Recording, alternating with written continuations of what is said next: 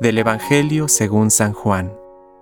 Al atardecer de ese mismo día, el primero de la semana, estando cerradas las puertas del lugar donde se encontraban los discípulos por temor a los judíos, llegó Jesús, y poniéndose en medio de ellos, les dijo, La paz esté con ustedes.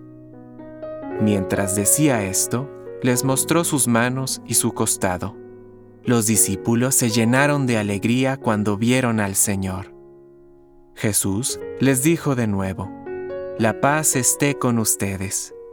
Como el Padre me envió a mí, yo también los envío a ustedes. Al decirles esto, sopló sobre ellos y añadió, Reciban al Espíritu Santo. Los pecados serán perdonados a los que ustedes se los perdonen y serán retenidos a los que ustedes se los retengan. Tomás, uno de los doce, de sobrenombre el mellizo, no estaba con ellos cuando llegó Jesús. Los otros discípulos le dijeron, Hemos visto al Señor. Él les respondió, Si no veo la marca de los clavos en sus manos, si no pongo el dedo en el lugar de los clavos y la mano en su costado, no lo creeré. Ocho días más tarde, estaban de nuevo los discípulos reunidos en la casa, y estaba con ellos Tomás. Entonces apareció Jesús, estando cerradas las puertas. Se puso en medio de ellos y les dijo, La paz esté con ustedes.